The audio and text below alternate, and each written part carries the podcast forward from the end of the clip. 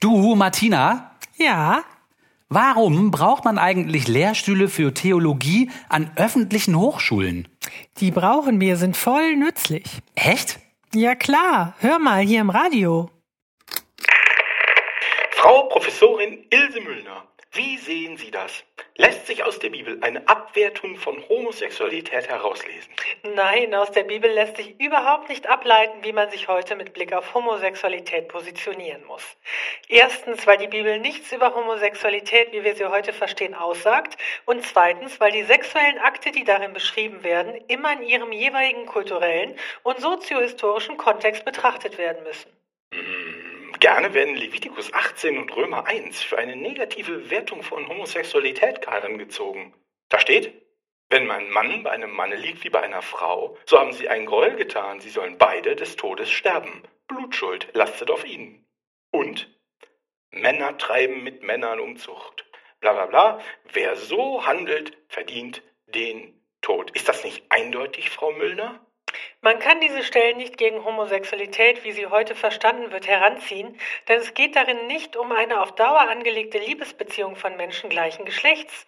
Das muss man wissen, bevor man solche Zitate zur Argumentation heranzieht. Ach, ach so? Ja, bei Levitikus wird abgelehnt, wenn ein Mann bei einem Mann wie bei einer Frau liegt. Doch es geht hier nicht um eine homosexuelle Beziehung. Es geht um einen Geschlechtsakt, der verurteilt wird, weil er nicht als gemeinschaftsförderlich angesehen wird. Weil er nicht als gemeinschaftsförderlich angesehen wird. Genau. Sexualität kann auch zur Kriegswaffe werden, auch etwas, was wir bis in die heutige Zeit hinein kennen. Gegen diese antike Praxis einer machtförmigen Sexualität zwischen Männern hat sich Paulus in seinem Brief an die Römer gewandt. Daher verurteilt er den Geschlechtsverkehr von Männern mit Männern als gegen die Natur.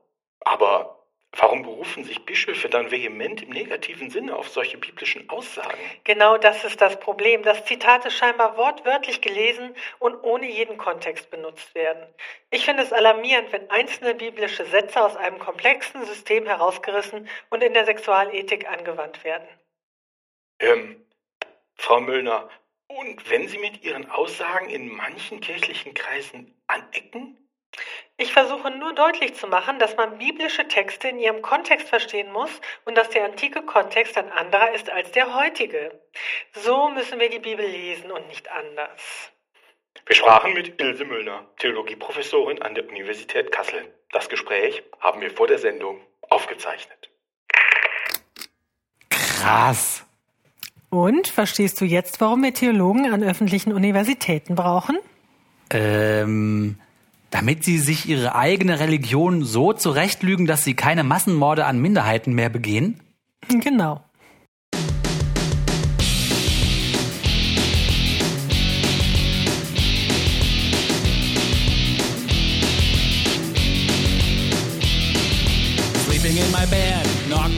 Herzlich willkommen, liebe Hörerinnen und Hörer. Heute ist der 30. Oktober 2018 und wir begrüßen euch zur 26. Folge von Man glaubt es nicht, unserem Podcast zu Religion und anderer Esoterik über gesellschaftliche und politische Themen aus atheistischer und humanistischer Sicht. Wie immer bitten wir euch, Kommentare zu dieser Sendung auf manglaubt-es-nicht.wordpress.com zu hinterlassen oder uns eine E-Mail an mgenblog.gmx.de zu schreiben. Und ihr könnt uns auch auf Twitter oder auf Facebook finden. Herzlich willkommen, Oliver und Martina. Wie geht's euch heute denn? Ja, Ja, passt schon. Na wunderbar. Dann würde ich sagen, ich stelle noch kurz vor, welche Themen wir in dieser Folge besprechen wollen. Und zwar haben wir vorbereitet für euch den Bodycount des Friedens, Informationen zu November als Kirchenaustrittsmonat,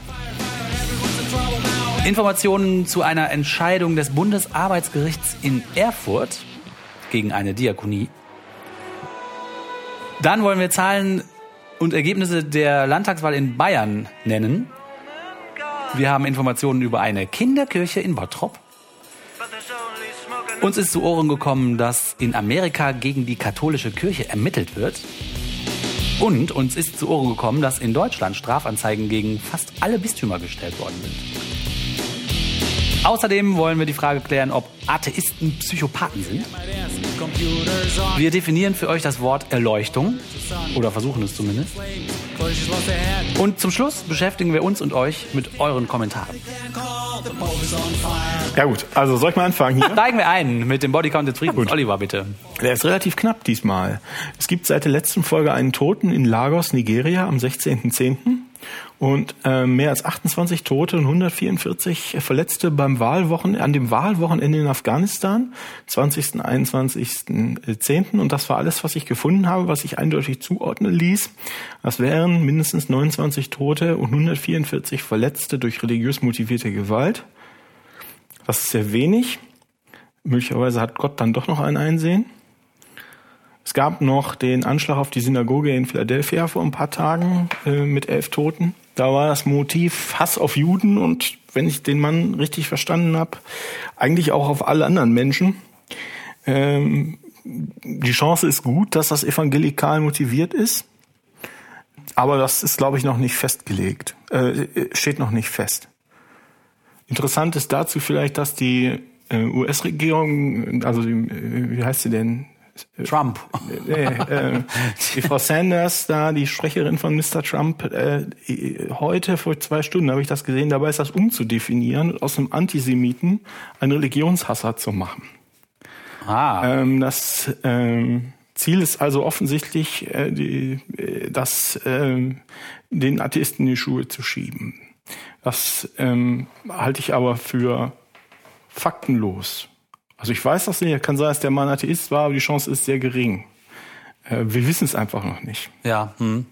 Und dann, ähm, das ist jetzt schon, vielleicht sage ich das auch noch, das ist jetzt schon seit ein paar Monaten so, dass ähm, ich also weniger Presseberichte finde zu, äh, zu solchen Atten, äh, Attentaten, es aber so aussieht, als ob es die Attentate durchaus immer noch gibt. Da habe ich zum Beispiel in der Zeit gefunden, dass äh, die Zahl der bei äh, Konflikten in Afghanistan ge- getöteten Zivilisten jetzt in diesem Jahr einen neuen Höchststand erreicht hat. Das sind also, was haben wir jetzt, Ende Oktober? In diesem Jahr sind 2000, knapp 2800 Zivilisten umgekommen und nochmal 5250 verletzt worden bei solchen Attentaten. Ähm, aber es steht einfach nicht mehr in der Presse. Ähm, also die Hoffnung, dass es vielleicht weniger geworden sind, ähm, nur weil weniger im Westen ankommt, äh, an Berichten, scheint sich nicht so zu bewahrheiten. Ich habe auch ein, was auch in die Richtung zeigt, ist, ich habe einen ähm, Bericht bei CNN gefunden, da geht es um, äh, um Großbritannien und da hatten sie festgestellt, dass also die Anzahl der religiös motivierten Hassverbrechen in Großbritannien um 40 Prozent gestiegen sind im Vergleich zum letzten Jahr. Das ist aber viel, 40 Prozent. Ja, das sind jetzt ähm, 8.336 Hassverbrechen, die, äh, die religiös motiviert sind. Und die Opfer dieser Verbrechen sind hauptsächlich Juden, äh, Juden Ach, und Muslime. Ja, das ist nicht sehr überraschend. Ne? Findest du es überraschend? also dieser Judenhass, muss ich wirklich sagen, ich dachte, der wäre weg. Zumindest in Europa. Aber da wird man ja eines anderen belehrt. Ja, danke für die Infos, Oliver. Ähm, Ja, ich halte das mal im Auge, ne? Mal gucken, Genau. ob die Medien da einfach einander jetzt, ob das einfach nicht mehr so interessant ist, weil so viele andere Sachen passieren, wie zum Beispiel, dass irgendwelche Leute, was weiß ich, nackt Schlitten fahren im Winter oder ob, ähm, äh, ob die beschlossen haben, da nicht mehr drüber zu berichten, weil man auch keine Nachahmer äh, produzieren will. Das wäre ja auch durchaus ehrenhaft. Ähm, aber ich weiß es nicht. Es äh, hat auf die eine oder andere Weise schafft es das nicht mehr in die Nachrichten. ja, Hm, interessant. wir bleiben dran. November ist Kirchenaustrittsmonat. Mal wieder, wie jedes Jahr. wie jedes Jahr, jedes Jahr äh, die gleiche kurze, der gleiche kurze Aufruf.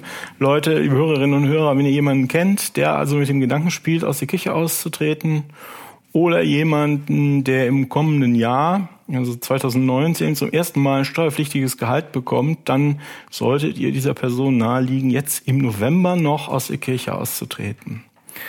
Die Kirchensteuer wird immer anteilig äh, vom Jahreseinkommen erhoben. Das ist so ein Prozentsatz, der dann nochmal auf die Einkommensteuer oben drauf geht. Das sind acht oder neun Prozent. Und äh, wenn jetzt 2019 das erste Mal jemand Gehalt bekommt, ist das also, wirkt sich das spürbar auf die Steuerlast aus, wenn er dann noch in der Kirche ist.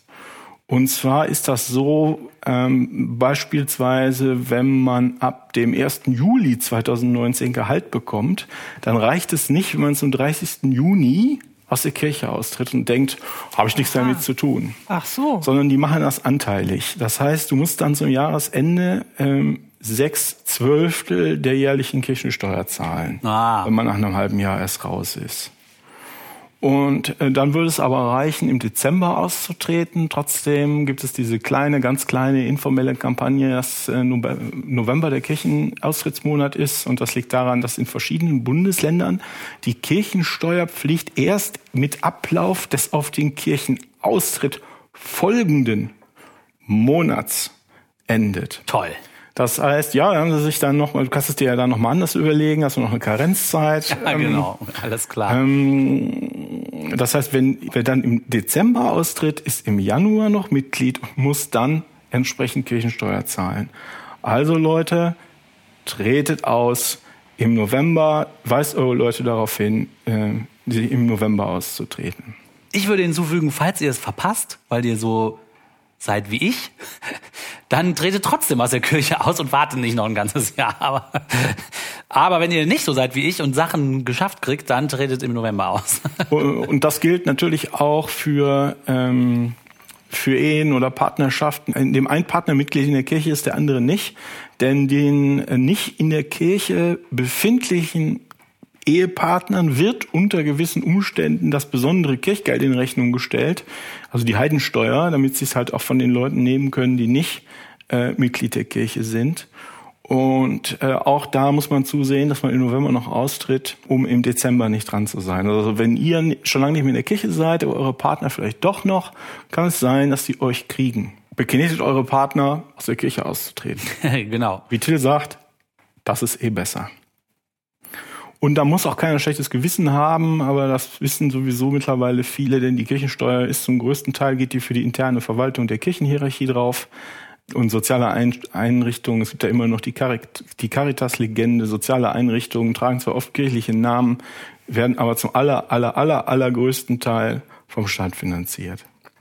Ja, die Zahlen, wer die genauer wissen will, kann von Carsten Frerk das Buch Die Kirchenrepublik Deutschland lesen. Das ist allerdings relativ trocken. Wer das Ganze ein bisschen lustiger aufgearbeitet haben möchte, was passiert eigentlich zu welchem Anteil mit der Kirchensteuer und welche Finanzen haben die Kirchen noch so, der kann sich, wie wir in einer der letzten Folgen schon besprochen haben, mit dem Buch von Philipp Möller beschäftigen.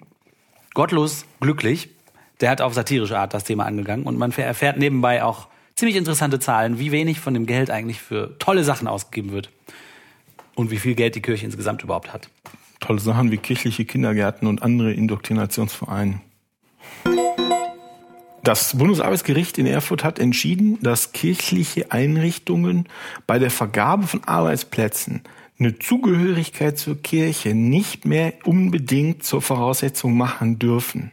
Der ist klarer, wenn man den Hintergrund hört. Da hat eine Dame geklagt aus Berlin, Vera Ingenberger heißt sie, die hat 2012 gegen die Diakonie geklagt. Da hatte sie sich auf eine Referentenstelle beworben und wurde dann aber abgelehnt mit der Aussage, sie sei ja gar kein Mitglied der Kirche, deshalb käme sie nicht in Frage. Jetzt hat die Dame, oder vor einer Weile schon hat die Dame ähm, geklagt auf Diskriminierung aufgrund der Religion. Clever. Und das hatte in der Tat vor ein paar Monaten schon das EuGH entschieden und das hat das dem Bundesarbeitsgericht den Fall zurückgegeben mit der Maßgabe, die mögen den neu erscheinen, entscheiden unter dem neuen Licht. Und die Frau hat jetzt ein kleines, einen kleinen Schadensersatz zugesprochen gekriegt, irgendwie von drei bis 4.000 Euro. Das war nicht, nicht wirklich viel Geld. Aber ähm, die Hoffnung ist jetzt natürlich, dass das über den Einzelfall raus eine sehr große Signalwirkung hat. Also in Deutschland sind ungefähr 1,3 Millionen Leute für einen kirchlichen Arbeitgeber tätig. Die meisten in irgendwelchen Sozialberufen. Das sind Leute, die in einem Krankenhaus sauber machen oder Ärztinnen sind oder die IT irgendwo pflegen in irgendeinem Keller in irgendeinem Bistum. Ich möchte nichts gegen IT-Leute sagen. Das mit dem Keller ziehe ich zurück.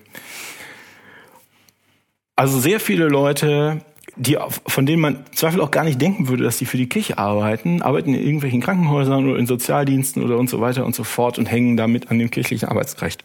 Und deshalb ist das sehr wichtig, dass die Kirche das jetzt nicht mehr fordern kann, dass nur die Iren daran teilnehmen, da arbeiten dürfen. Die Kirche hat das auch verstanden und schimpft entsprechend.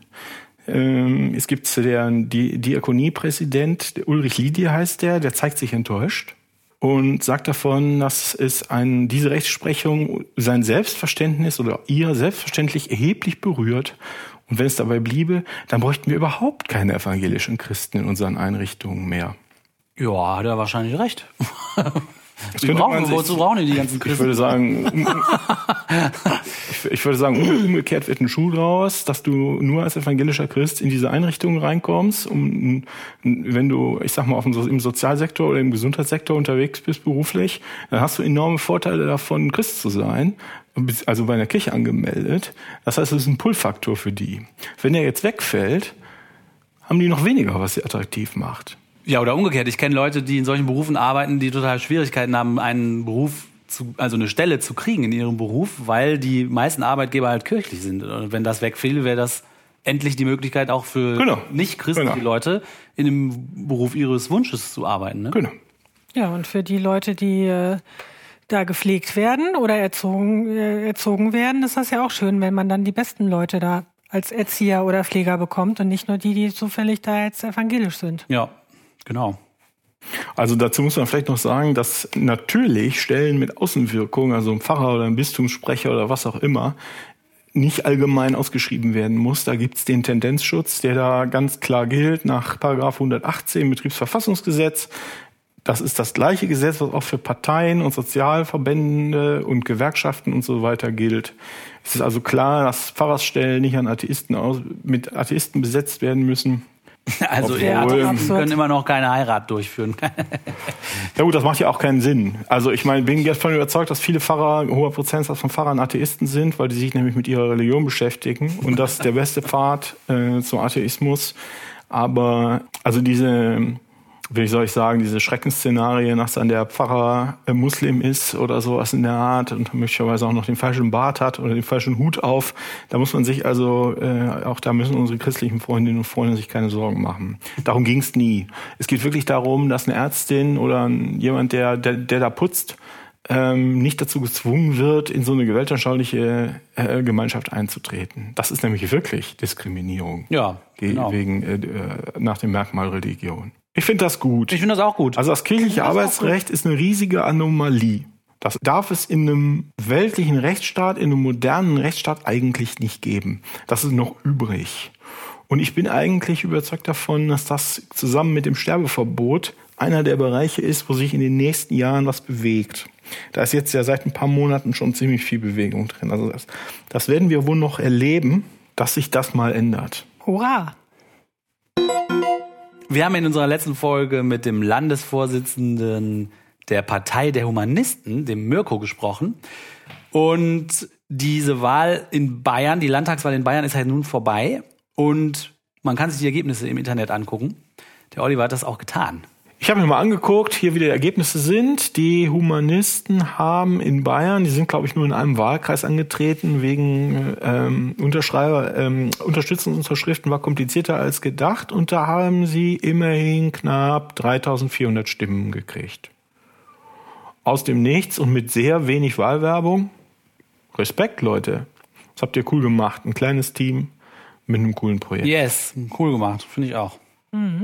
Auf dass das äh, weitere Kreise ziehen möge. Ja, Auch bundespolitisch, bitte. In Bottrop gibt es eine Kinderkirche.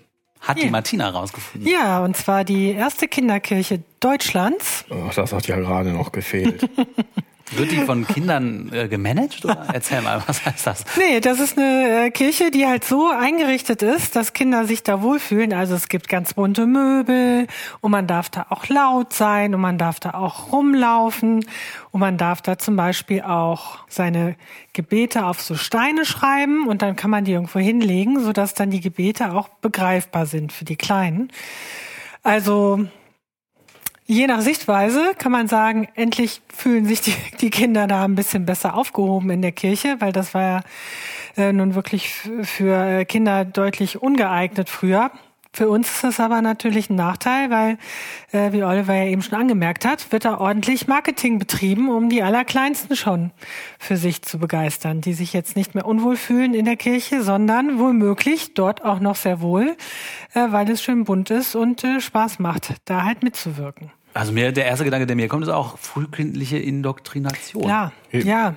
Evangelisch oder katholisch? Also die evangelische Kirche, also sagen wir mal die EKD, ne? Eigentlich ist der ganze Laden eine Kinderkirche. Aber das ist doch ganz interessant, wie verzweifelt die sind, ne? So kann man es natürlich auch sehen. Das finde ich auch ganz schön eigentlich. Naja, wenn die sich äh, dazu bewegen, sich zu erneuern oder eben da entsprechendes Marketing zu machen, dann muss schon irgendwo der Schuh drücken, ne? Die Leute in Scharen wenden sich die Leute gelangweilt ab. Ne? Das ist uns nur am zweitliebsten. Wir würden es lieber haben, wenn die Leute sich aktiv ähm, entscheiden, da nicht mehr mitzumachen. Weil wenn du dich gelangweilt abwendest, ist doch die, bestehen auch die Chancen, dass du dich dem wieder zuwendest aus irgendwelchen irrationalen Gründen. Aber ich dachte, wenn diese, Ich glaube, das ist deren Problem. wenn diese ganzen Kindergärten und Kitas und sowieso schon äh, so von so vielen christlichen Trägern sind, warum brauchen die jetzt noch dann, da ist doch schon Gottesdienst und tralala, was brauchen die jetzt noch eine extra Ja. Kirche für die? Ist ja schon krass eigentlich, ne? Ja, aber es gab ja diesen, diesen Hinweis oder diese Befragung, wo gesagt wurde, die Kirche hat halt kein, keine Relevanz im alltäglichen Leben. Und in dem Moment, wo du da mit deinen Kindern hingehen kannst, das ist so ein bisschen wie in einer Krabbelgruppe und die fühlen sich da wohl und du kannst da so den halben Sonntag verbringen und triffst da andere Eltern und die Kinder spielen da schön, ne? Und da gibt es dann Puppenspiele und so weiter, hat das vielleicht dann plötzlich nochmal eine andere Relevanz als in der, in der Grundschule, wo zum Beispiel auch Kinder dann gezwungen werden, ja in den Gottesdienst zu gehen. Die gehen da ungern hin, finden es total scheiße. Ne, das ist für sie uninteressant. Das ist ja jetzt keine gute Werbung, da wird man nicht unbedingt Christ durch. Ja, aber im Kindergarten und so, wenn die dann halt beim gemeinsamen Essen alle beten und was weiß ich was. Aber das ist doch machen. uninteressant für die Kinder. Dadurch, dadurch verbinden die doch nichts Positives mit. Äh, Aber das ist doch, aber das ist, da werden denen doch alltägliche Rituale sozusagen beigebracht. Das wird doch so in den Alltag da, oder oder vielleicht sind die Kirchen dumm genug und nutzen das nicht, aber mehr Einfluss auf den Alltag von kleinen Kindern als im Kindergarten kann man doch gar nicht haben. Wenn die Kirche das Gefühl hat, dass sie es dort noch nicht mal schaffen, das irgendwie ihre einzupflanzen in die kleinen Köpfchen und extra noch eine Kirche aufbauen müssen. Also Eigentlich ich- schon krass. Ich glaube, du musst die Eltern dann auch mitnehmen. Du wenn musst die die, Eltern mitnehmen. Ne, weil wenn die, wenn die einfach nur äh, da diese Rituale lernen, ne, dann machen die halt da, bekreuzigen die sich, wissen aber nicht, was das soll und zu Hause sagen ihnen die Eltern, lass den Quatsch mal, ne, was soll das? Also, Mhm. aber in dem Moment, wo du da wirklich so einen Ort der Begegnung, man kann sich ja die Bilder mal anschauen, die haben das schon ganz clever gemacht, ne? Da gibt es so Bereiche, wo man sich so hinsetzen kann, ne? Und dann kann man eben auch spielen und alles Mögliche machen.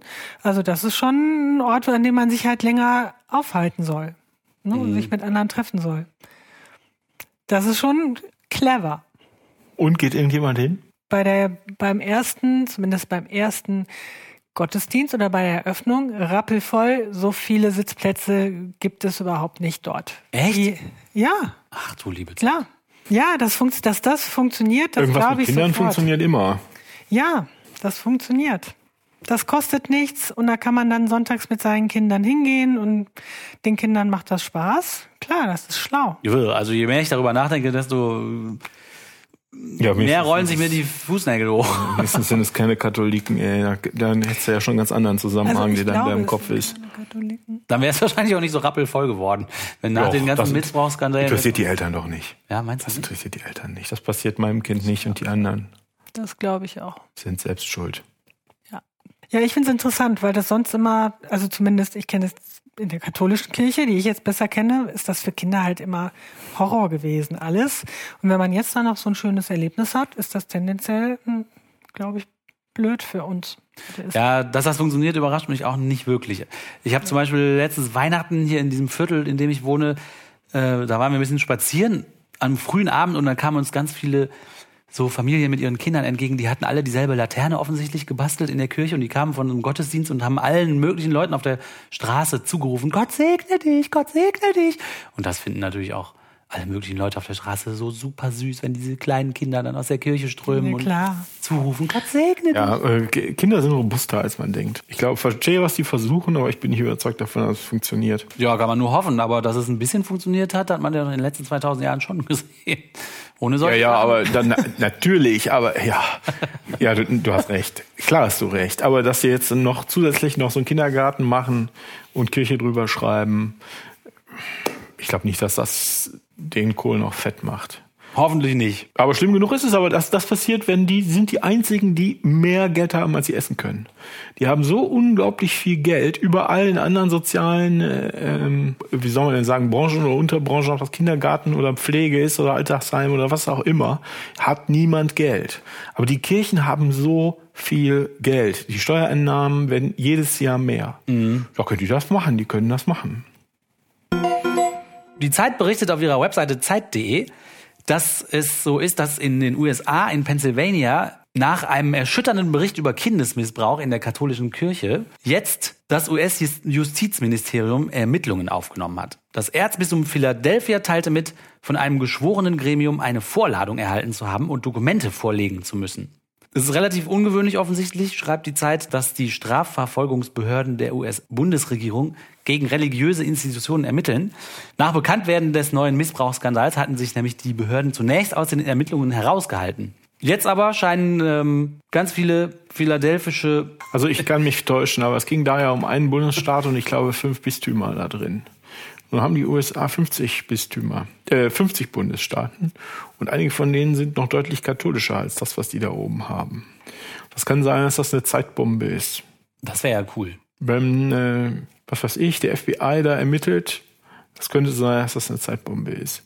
Du möchtest keine FBI-Untersuchung an deiner Institution haben. Das ist nicht lustig. Das ist nicht so, als ob der lokale Sheriff mit seinem Donut essenden Hilfspolizisten vorbeikommt. Auch in Deutschland ist ja, äh, das haben wir auch letztens berichtet, eine riesige Studie erschienen zu Missbrauchsfällen in der katholischen Kirche. Diese Studie heißt Sexueller Missbrauch an Minderjährigen durch katholische Priester, Diakone und männliche Ordensangehörige im Bereich der Deutschen Bischofskonferenz.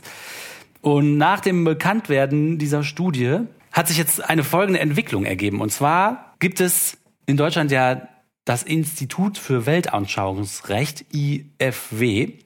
Von dem IFW haben jetzt mehrere Juristen sich entschlossen, Strafanzeige zu erstatten gegen die Kirche aufgrund dieses Berichts. Und zwar argumentieren die, dass der Bericht genug Fakten offenlegt, dass mehr als ein kleiner Anfangsverdacht gegeben ist und deswegen die deutsche Justiz tätig werden muss. Und deswegen haben die jetzt ganz viele Anzeigen gestellt. Also die haben Anzeigen gegen alle Bistümer gestellt, ne? alle 27 Bistümer in Deutschland. Genau, gegen 27 Bistümer ist Strafanzeige gestellt worden. Diese Juristen haben den, die haben so eine Musteranzeige auch online gestellt, damit man nachvollziehen kann, wie die Anzeigen lauten. Die sind natürlich immer mit demselben Text verfasst und dann halt ähm, so ein bisschen angepasst auf das jeweilige Bistums. Ich kann ja mal ein paar Zitate aus dieser Anzeige, das, die ist relativ langwierig, aber das ist auch am Anfang relativ klar formuliert, was die wollen. Und zwar schreiben die, die erschreckenden Befunde der Studie mit hohen dokumentierten Fallzahlen fordern das Strafrecht zum Handeln heraus.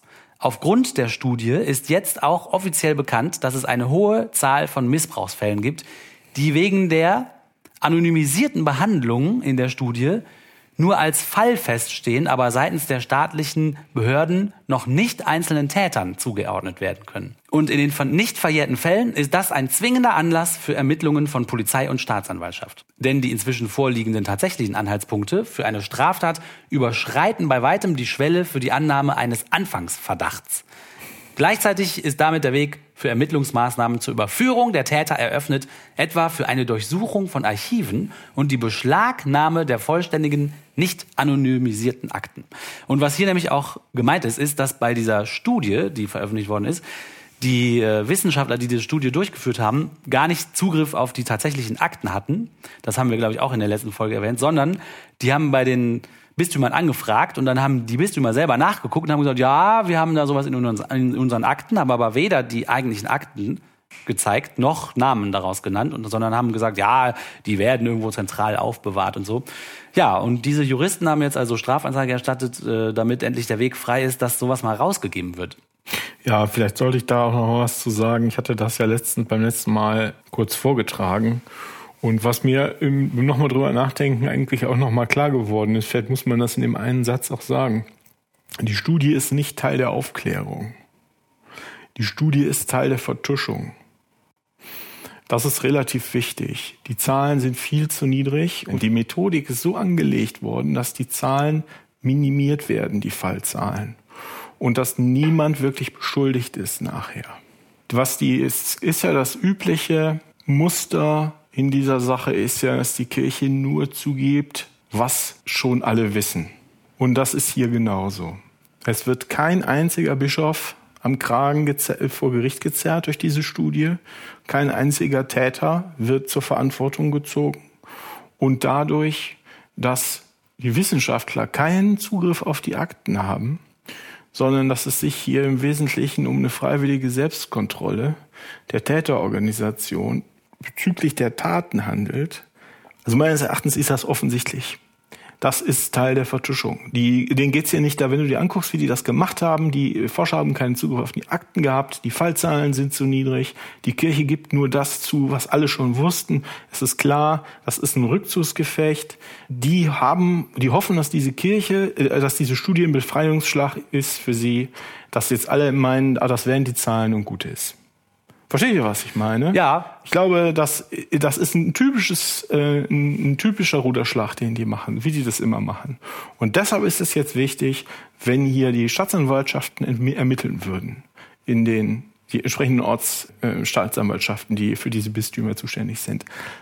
Und wenn nur ein paar von denen was machen, das könnte echt einen Unterschied machen. Solange die, äh, die Originalakten nicht alle in die Vatikanbotschaften gebracht worden sind, wie das der Papst ja ähm, verlangt hat vor, vor, vor zwei Jahren oder so, sondern solange da noch Originalakten sind, könnte das ein, eine Chance sein, sich mal wirklich anzugucken, wie hoch denn die Fallzahlen wirklich sind, wie weit die Vertuschung wirklich gegangen ist, wie sind, wie viele Bischöfe sind denn damit verstrickt, wie viele Amtsträger, wie viele Kardinäle, alle, vielleicht keine, das ist nochmal eine Chance.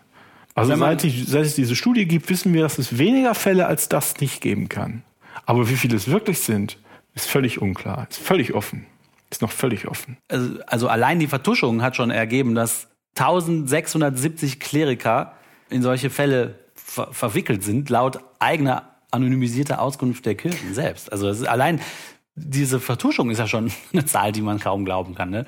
Ja, ja, das stimmt, aber es geht auch über 70 Jahre. Ne? Ja. Es ist methodisch total klar, dass sie das darauf angelegt haben, die Fallzahlen zu minimieren und niemand zur Verantwortung äh, zu ziehen. Genau, und diese Anklageschrift, äh, die Strafanzeigen sehen das genauso. Hier steht noch ein weiteres Zitat zum Beispiel. Nach alledem ist es zwingend, dass entsprechende Ermittlungen aufgenommen werden. Die Staatsanwaltschaften müssen die Herausgabe der entsprechenden Unterlagen bei den Diözesen anfordern. Möglicherweise drohende Verjährungen zwingen auch zu schnellem Handeln. Ich finde das mehr als überzeugend, auch dass man halt die Einzelnen zur äh, Verantwortung zieht. Also wenn es nicht die Kirche wäre, wäre das sowas von völlig ja, klar. Aber das sehen die überhaupt nicht in. Ja, das ist ja lächerlich. Aber also, lustig, dass du sagst, wenn es nicht die Kirche wäre. Ja, dann wäre es doch völlig klar. Stell dir ja. mal vor, hier wird ein Kind missbraucht und es ja. ist der Lehrer. Da würde doch keiner drauf kommen äh, zu sagen, oh, ach so, na gut, aber der soll mal einfach äh, dann nicht mehr Lehrer sein. Ja, oder ne? woanders. Also, Genau, Oder also woanders, der, genau. Der Schlusssatz dieser, dieser Anklageschrift lautet, man stelle sich nur einmal vor, ein Ableger der kalabrischen Mafia hätte einem Wissenschaftler Zugang zu seinen in Deutschland befindlichen Archiven gewährt, der daraufhin auftragsgemäß eine Studie veröffentlicht hätte, worin er zahlreiche in Deutschland begangene Verbrechen schildert, woraufhin der Pate sich wortreich bei den Opfern entschuldigt, sich allerdings zugleich weigert, die Akten der Polizei zu übergeben. Also was ihr sagt, ist genau das, was auch diese diese Juristen hier genau sehen offenbar und das auch so frech oder sagen wir mal deutlich hier formulieren. Das finde ich ganz cool. Da bin ich gespannt, was daraus wird, weil ich finde das sollte, nicht zwingend. Bin ich auch kein Jurist, aber gut. Vielleicht sollten wir das auch nochmal sagen. Das ist, ist natürlich ein schwerer Schritt. Ne? Aber wenn ihr da draußen, Hörerinnen, liebe Hörerinnen und Hörer, jemanden kennt, der da betroffen ist, ist jetzt vielleicht der, die Gelegenheit, sich da mal an die Behörden zu wenden dass die Leute, die das vor wenigen oder vielen Jahren gemacht haben, zur Rechenschaft gezogen werden. Wenn jetzt nicht, dann nicht mehr. Mhm. Ja, auch das Institut für Weltanschauungsrecht hat so eine Aufforderung rausgegeben. Die bitten darum, also ich lese einfach mal vor, wörtlich schreiben die, das Institut für Weltanschauungsrecht IFW ermutigt alle Personen, die von einem katholischen Kirchenangehörigen sexuell missbraucht wurden und diese Straftat noch nicht zur Anzeige gebracht haben, sich bei der Staatsanwaltschaft des Tatortes zu melden. Informationen zu Tätern, tatbeteiligten Personen sowie zu Ort und Zeit der Tathandlung können entscheidend zum Erfolg einer Strafanzeige beitragen.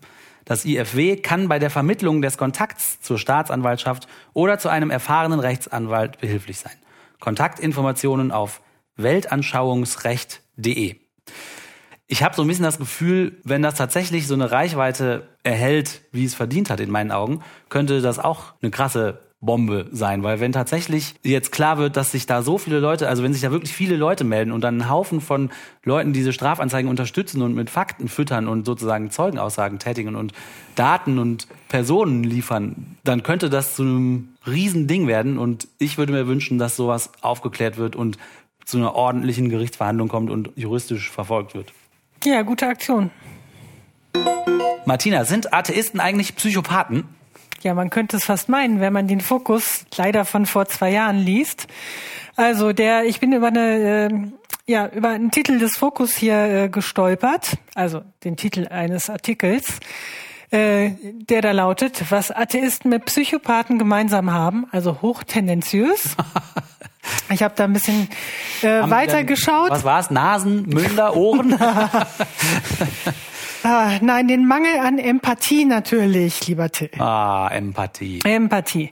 Also ich habe da ein bisschen recherchiert und äh, unsere lieben Freunde vom Ketzer Podcast haben tatsächlich vor zwei Jahren auch schon mal darüber gesprochen.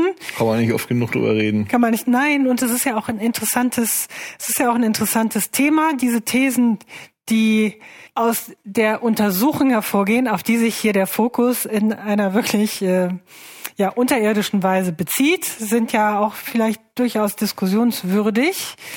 Nämlich der Fokus bezieht sich auf eine Studie, die zu Recht auch schon im Ketzer-Podcast damals kritisiert wurde. Brauchen wir aber jetzt gar nicht mehr äh, drauf eingehen, finde ich, sondern interessanter sind ja einige der Thesen, die hier aufgestellt werden oder der Untersuchungsergebnisse, die dann scheinbar diese Thesen bestätigt haben. Nämlich Ergebnis eins ist, die Leute, die religiös, religiös sind, sind empathischer und unterdrücken oft ihre analytischen Gehirnregionen. Also, ne, mehr Empathie, mehr Glaube, auf der anderen Seite dann dadurch weniger analytisches Denken. Okay, das kann ich mir vorstellen.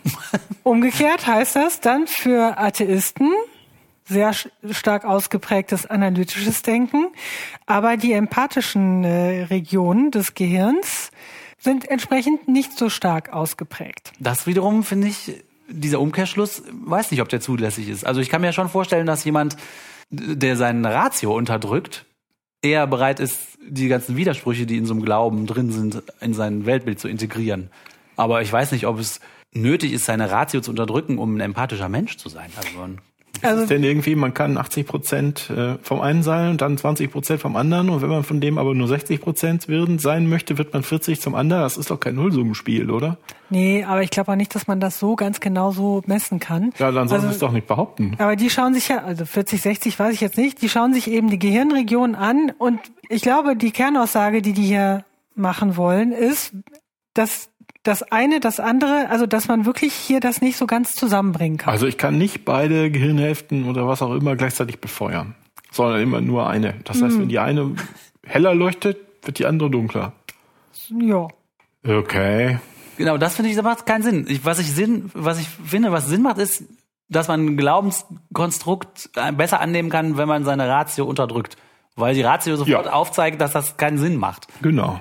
So, das macht schon Sinn für mich, dass, das, dass man die Ratio unterdrücken muss, um irgendwie so in dem Glauben so tief drin zu sein. Aber dass man, wenn man ein empathischer Mensch ist, seine Ratio unbedingt dann gleichermaßen unterdrückt, also ich weiß nicht. Ja, das ist jedenfalls das, was hier behauptet wird. Wird das denn in der Studie behauptet oder vom Ja. Spiegel? Nein, Fokus? es wird in der Studie, es wird in der Studie behauptet. na Es gut. wird schon in der Studie hier behauptet. Wobei die, wie gesagt, die Studie ist durchaus angreifbar. Ne? Es sind hier acht Experimente, die da durchgeführt wurden. Und dann wurde nochmal die Empathie auch mit bestimmten Items abgefragt. Das ist mit Sicherheit auch etwas angreifbar. Äh, aber generell dieses, diesen Mangel an Empathie oder den Mangel an Moral, der wohl auch damit einhergehen könnte oder soll. Und dieses äh, Kühle und Rationale, das wird ja durchaus den Atheisten auch vorgeworfen von Leuten. Also irgendwie wird ja da so ein, ja, eine, eine Annahme über Atheisten, wird ja hier irgendwie dann nochmal so bestätigt, oder nicht? Oder wie seht ihr das? Also bestätigt würde ich nicht sagen. Eine Unterstellung, finde ich, trifft es besser. Das mit der Empathie und der Ratio finde ich ja schon anzweifelbar. Wenn man jetzt noch das Moralding mit reinbringt, dann wird es, finde ich, ziemlich abenteuerlich. Also für Moral ist jetzt auf einmal Empathie notwendig oder was ist das für eine Annahme, die man jetzt da noch trifft? Und zufällig hast du nachher genau die gleichen, genau die Ergebnisse, die du vorher als Annahmen eingebracht hast. Was für ein Wunder. ich kann, ich, ich kann mir auch, sehe auch keinen direkten Zusammenhang zwischen Atheismus und Empathie oder religiöse, Religiosität und Empathie. Ich kenne viele empathische Leute, die sind nicht religiös. Und ich kenne religiöse Leute, die kriegen nichts gepeilt. Gut, da haben wir wieder Anekdoten und Daten. Ne? Das, äh, Ja. ist, ist, das eine ist nicht die Pluralform vom anderen. Also ich würde vermuten, dass Menschen dann umso moralischer handeln, je mehr sie über moralische Systeme nachdenken. Das würde dafür sprechen, dass rationale Leute moralischer handeln. Andere Leute, die nicht rational handeln, folgen nur irgendwelchen komischen Regeln. Ja, das ist wieder die Frage, was Moral ist, ne? Die wir ja auch schon mal diskutiert Aber gut, haben. wenn du, wenn die hier meinen, was war das eben? Moral ist ähm, Levitikus 18 oder was hatten wir da? Levitikus 18 oder Römer 1. Also ge geht hin und sterbet eines Todes, weil ihr seid doof. Wenn das Moral ist, sind äh, rationale Leute wahrscheinlich äh, weniger moral, ja. Moralisch, ja, das stimmt. Das geht aber nur durch massives Rumdefinieren an Begriffen. Ne? Ich, ich definiere mir eine Blume an den Kragen und dann habe ich halt eine Blume am Kragen. Ich bin letztens mit einer Kollegin im Auto zusammen nach Hause gefahren, die hat mich mitgenommen und irgendwie sind wir auf alle möglichen Themen gekommen und die meinte, was mir in letzter Zeit passiert, dass mir Leute vorwerfen, wenn ich meinen Kopf benutze. Weil die bestimmte Sachen darüber denkt, die nach und dann werfen ihre, ihre Freundeskreis, wirft ihr du bist immer so kühl, analytisch und so. Und sie meinte, hey, aber ich bin doch nicht kühl, ich bin doch ein total empathischer Mensch. Ich will meinen Kopf nicht künstlich ausschalten. Man muss sich doch nicht den Vorwurf gefallen lassen, dass man seinen Kopf abschaltet. Das ist ja genauso ein ähm, natürlicher Reflex wie für andere Leute Empathie. Und das schließt sich auch noch nicht mal aus. Wenn man jetzt empathisch das Gefühl hat, ich muss jetzt damit singen oder weiß ich auch nicht, oder in dieses Gefühl reinkommen. Und andere haben das Gefühl, ich muss das jetzt äh, irgendwie, mein natürlicher Reflex ist, das jetzt noch mal ein bisschen weiter für mich zu analysieren. Das ist doch, das ist doch auch eine Form von Empathie. Also so eine Analyse und eine Ratio zu haben, kann ja auch empathisch sein. Also kann ja auch eine empathische Fähigkeit sein. Ja, das, ich, also, ja, aber wenn man jetzt mal, nehmen wir mal ein Beispiel, ne? Also, mir fiel irgendwie in dem Zusammenhang ein, die Thesen von dem, ähm, Peter Singer, kennt ihr den? Der ist mal ausgeladen worden bei der Klar. Phil Cologne, äh, weil der äh, als Utilitarist, so heißt das, glaube ich, äh, sehr gewagte Thesen verfolgt. Also zum Beispiel macht er keinen großen Unterschied zwischen Mensch und Tier, also sieht da so einen fließenden Übergang. Und wofür er ausgeladen wurde bei der Phil Cologne, ist, dass er zum Beispiel auch sagt, dass Babys oder Kinder, bei denen man schon weiß, zum Beispiel Frühgeborene, dass die sehr behindert sein werden und wahrscheinlich nur Schmerzen haben werden, also nie ein gutes Leben führen können, dass man die, äh, ich glaube, sogar aktiv töten soll. Wow, das ist aber auch. Ja. So, und an dem Punkt aber, ja, aber jetzt, aber wenn man über solche, an, an solche Punkte kommt, wir hatten beim letzten Mal hatten wir das vielleicht mit der Atomkraft, weiß ich nicht, wenn man an solche Punkte kommt, wenn man hier analytisch drüber nachdenkt, Dann kommst du nämlich da drauf. dann kommst du da drauf. Ja, und deshalb aber sollte man da auch mal drüber nachdenken. Da kann man doch mal drüber Natürlich, nachdenken. so. Aber an dem Punkt, ja, natürlich kann man darüber, ich bin ja auch dieser Meinung, dass man darüber nachdenken kann und dass man überhaupt über alles sprechen darf. Aber an dem Punkt würden jetzt die Leute, die hier mit empathisch gemeint sind, so, die können da nicht so analytisch drüber nachdenken.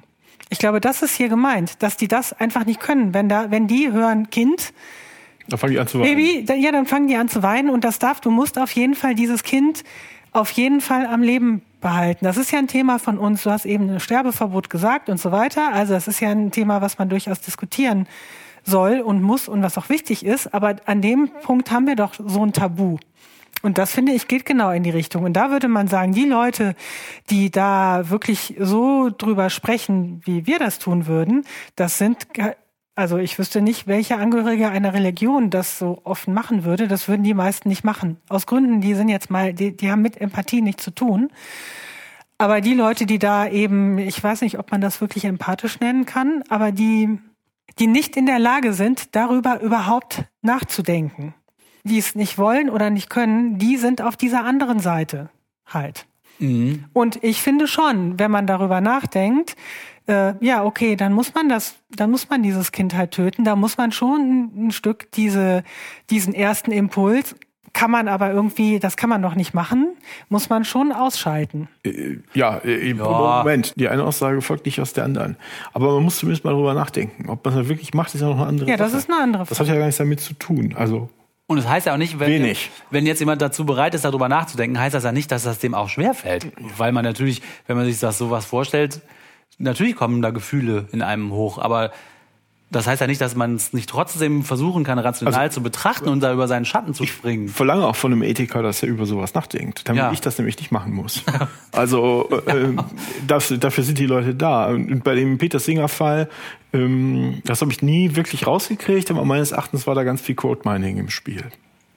Da sollte ein Exempel statuiert werden und dann hat man halt irgendwelche Halbsätze aus irgendwelchen äh, aus, aus irgendwelchen Büchern rausgesucht. Und dass es keinen kategorischen Unterschied zwischen Tieren und Menschen gibt oder nichtmenschlichen Tieren und Menschen. Come on, guys. Das wissen wir doch alle. Ja. Wer weiß das Nee, nicht? Das stimmt. Die Kreationisten Nee, wissen nein, das. das sind viel mehr. Also nochmal diese These von dem Sänger mit den Kindern oder eben sowas, was wir ja auch schon mal hatten, dass man auch durchaus der Meinung sein kann, jeder Mensch darf sterben, wann er möchte und kann dementsprechend auch einfach in die, zum Beispiel in eine Apotheke gehen und sich dann, dann das entsprechende Werkzeug dazu zu besorgen, in Form einer Tablette oder was auch immer. Das sind ja schon recht radikale Gedankenspiele, die nicht nur von religiösen Menschen, glaube ich, als monströs abgelehnt werden. Ja, glaube ich auch. Ja, da kann, da kann ich aber nichts, kann ich aber nichts gegen tun. Das äh, ist doch dann deren Problem. Also wir müssen doch über, über die Herausforderungen, die wir haben, offen nachdenken können. Heute ist der 30. Der 30.10. Es hat heute angefangen zu regnen. Wir haben seit April keinen vernünftigen Regen mehr. Wir müssen doch mal darüber reden, was hier passiert mit dem Klima. Wenn wir jetzt alle so tun, als wäre nichts gewesen, hilft uns das doch auch nicht weiter. Und die Leute, die darüber reden, zu beschuldigen, sie seien kalt und rational und wenig empathisch, das hilft doch auch nicht. Nee, das ist nichts. Ich meine, wir haben hier Leute, die, die, wir haben jeden Tag, hast du tausende von Leuten, die elend verrecken, weil sie nicht sterben dürfen. Weil sie nicht sterben dürfen, weil die Religiösen meinen, da dürfen wir nicht drüber reden, weil den Menschen, der ihr Tod nicht gehört, der gehört dem Gott. Wer, wer ist denn hier das äh, empathielose Arsch? Wenn ich das jetzt mal sagen Ja, das darf. stimmt natürlich. Wer ist das denn? Genau, allerdings sehe ich genauso. Eigentlich zwei Sachen. Klar ist das schwer, darüber zu reden, aber man muss es halt machen. Und auf der anderen Seite, nur weil man äh, seine Ratio nicht unterdrückt, ist man noch lange nicht gefühllos. Also das, zwei Trugschlüsse liegen da drin. Ne? Ja, aber das Gute ist zum Beispiel, oder das Gute, was in der Studie rausgekommen ist, ist, dass man auch gesehen hat, dass die Gläubigen, dadurch, dass sie äh, nur die Empathieseite benutzen, viel dümmer sind als die äh, Atheisten. Also das ist ja wiederum ein schönes Ergebnis. weil, ja, weil das nämlich zeigt, dass Oder das eben nicht so mehr symmetrisch wenig, genau, dass mehr wenig Intelligente äh, glauben als intelligent. Ja, wenn du versuchst, die Hälfte deines Ichs zu unterdrücken, dann bist du halt einfach weniger Du trainierst das halt potent nicht. oder fähig oder. du trainierst halt das nicht. Und das ist doch eine These, Oliver, die du die ganze Zeit doch auch schon eh hattest. Das stimmt doch gar nicht. naja, gut. Aber ich finde, das macht Sinn, wenn man die ganze Zeit versucht, eine ganze Hälfte von seinem Gehirn, wenn es dann überhaupt eine Hälfte ist oder was auch immer, zu unterdrücken, dass man dann weniger. Vor allem, wenn du bereit, bereit bist, offen, offensichtlich falsche Annahmen in dein Weltbild zu integrieren. Ja. Dass du sagst, äh, ich bin, du tust so, als ob du in einem eckigen Raum bist, aber der Raum ist halt eigentlich rund. Die Selbst wenn Annahmen du sind das falsch. erkennst, sagst du, nein, ich will es, aber ich, will- ich will, Genau. ich sehe darüber hinweg, dass das nicht Ja, genau. zu irgendwas führen kann, was So. einen größer Genau. macht. Und dann, wenn du jetzt ein, ein echtes Problem hast irgendwo, dann kannst du da halt auch nicht mehr rangehen. Dann denkst du, oh, äh, vor mir ist eine riesige Mauer. Ich gehe mal nicht außen rum oder suche die Tür, sondern ich fange an zu beten. Beten. So löst du halt kein Problem. ja. Peter Singer auszuladen, löst nicht das Problem. Allerdings. Das löst das Problem nicht. Das verhindert nur das drüber reden. Definitionen. Oder? Definitionen? Definieren? Definitionen. Definitionen. Definitionen, definieren, Definitionen. De definitiv Definitionsstückchen. Ähm, Die Leute hassen das mittlerweile. Irgendjemand von euch, liebe Hörerinnen und Hörer, hatte uns vorgeschlagen, in dem Segment unseres Definitionsstündchens mal das Wort Erleuchtung unter die Lupe zu nehmen. Und das wollen wir hiermit tun. Ich sag schon direkt vorweg, ich fand die Recherche zu dem Wort Erleuchtung nicht sehr ergiebig. Also, das fängt damit an, dass, wenn man auf Katpedia den Begriff eingibt, nichts kommt. Also Katpedia hat Was? keinen Eintrag zum Wort. Oh. Lustigerweise kommen ganz viele Einträge, wo dieser Begriff vorkommt. Aber der wird nirgendwo da erklärt. Also ganz viele Einträge arbeiten mit dem Begriff auf der Katpedia, aber kein einziger Eintrag erklärt den. Weil du meinst, die Katholiken möchten vielleicht Erleuchtungen eher verhindern? Nee, ich glaube, die wollen das alle haben, wollen aber nicht sagen, was es ist. Oh. Dann ganz viel basiert offensichtlich auf Erleuchtung und dem Bestreben, das zu erlangen. Aber wenn man sagen müsste, was es ist, dann kommt man offensichtlich in Teufelsküche. Aha. Deswegen habe ich es dann einfach mal bei Google eingegeben und Google selber hat ja so ein kleines Wörterbuch eingebaut, das ist sehr knapp und das schreibt einfach nur plötzliche Erkenntnis, Eingebung. Wenn man weiter die Google-Ergebnisse anguckt, führen total viele Seiten entweder zu so Esoterik, Schlamassel, Blogs und äh, YouTube-Videos oder zu so buddhistischen Sachen. Ich weiß jetzt nicht, inwieweit man Buddhismus auch schon als Esoterik bezeichnen kann. Vielleicht lehne ich mich da jetzt ein bisschen weit aus dem Fenster. Drauf an, welche Unterart. Ja, wahrscheinlich. Äh, Schon eine Religion. ja, natürlich, natürlich. Ich will ja auch niemanden beleidigen hier. Komm, on, das wird ja ein bisschen spät ein. Deswegen habe ich von allen Google-Ergebnissen die Wikipedia rausgenommen, die, die ich sowieso immer in diesem Segment zitiere. Und die Wikipedia schreibt Erleuchtung, auch Illumination, danke für die Übersetzung, liebe Wikipedia, bezeichnet eine religiös-spirituelle Erfahrung, bei der jemand den Eindruck erhält, sein Alltagsbewusstsein sei überschritten worden und er habe eine besondere, dauerhafte Einsicht in eine wie auch immer geartete gesamtheitliche Wirklichkeit erlangt.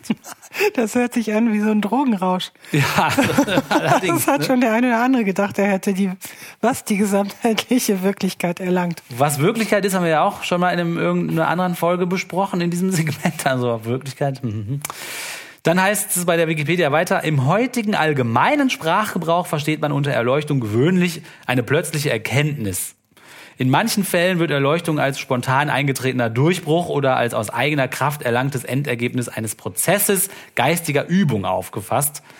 Nach anderen Interpretationen ist sie göttlicher Gnade zu verdanken. Und wieder andere konstatieren eine Verbindung von beidem.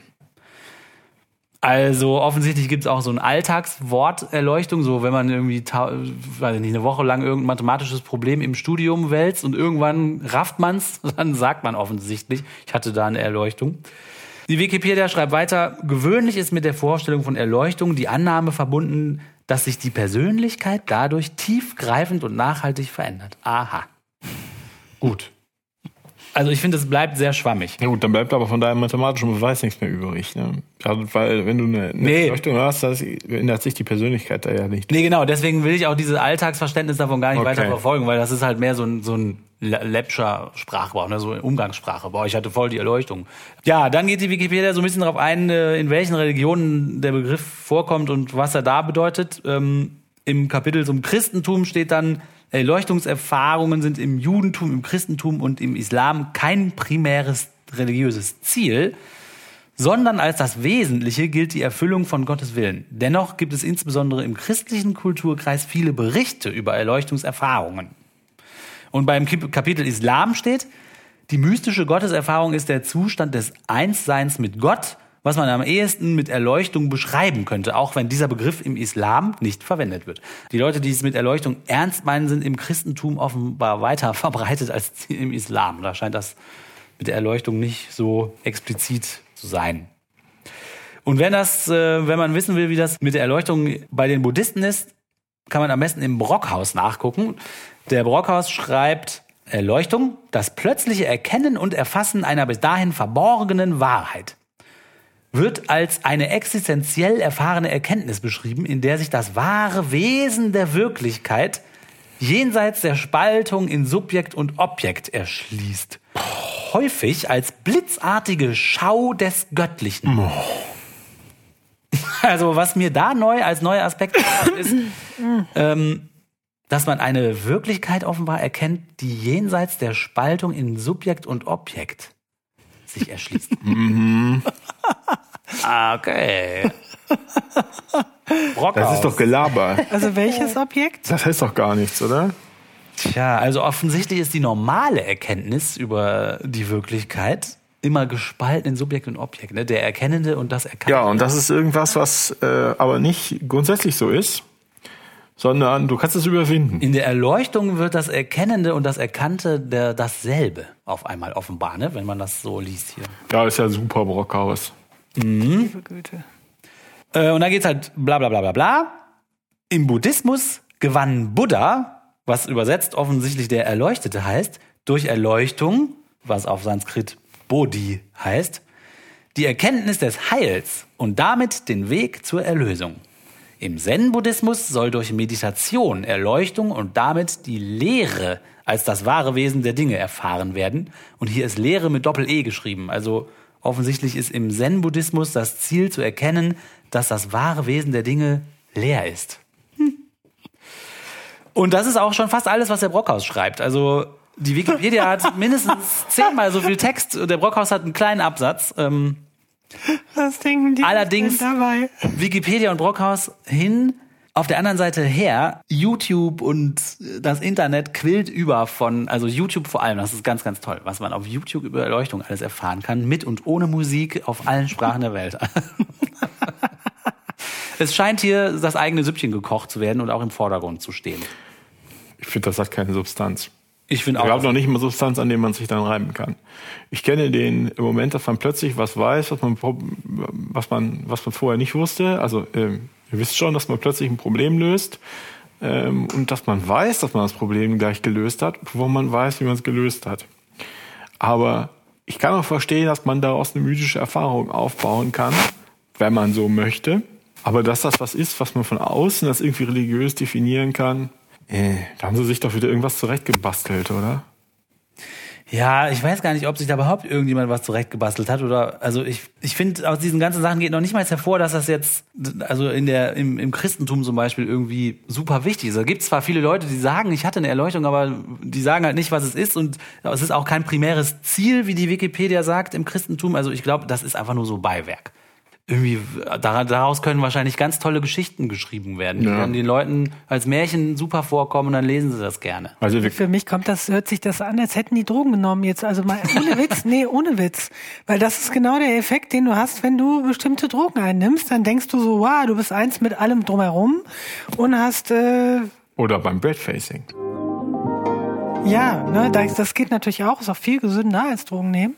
Aber das finde ich ganz typisch und es äh, wäre jetzt ja auch nicht, äh, also das ist ja jetzt auch nicht unüblich, dass man bei irgendwelchen religiösen Riten äh, mal was da einnimmt, ne? Vielleicht kommt es auch daher. Stimmt, ja. Mhm.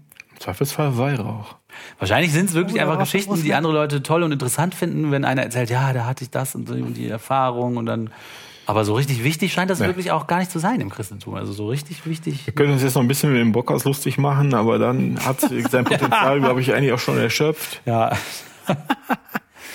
Ich würde sagen, wir fragen unsere Hörerinnen und Hörer, worauf sie Lust hätten, welches Wort oder welchen Begriff oder vielleicht auch Begriffskonglomerat wir als nächstes angehen in dem Definitionsstündchen. Schreibt uns mgenblog.gmx.de oder auf, dem, auf der Webseite man glaubt es nicht.wordpress.com oder twittert uns an oder schreibt uns auf Facebook. Hörer beschimpfen Podcaster. Kommentare, Kommentare. Kommentieren. Kommentieren. Die interessantesten, wie ich finde, Kommentare zu unserer letzten Folge beschäftigen sich mit dem Gespräch, was wir mit der Partei der Humanisten geführt haben. Da gibt es verschiedene Meinungen drüber. Ich lese als erstes mal eine E-Mail vor, die wir bekommen haben vom Friedhelm.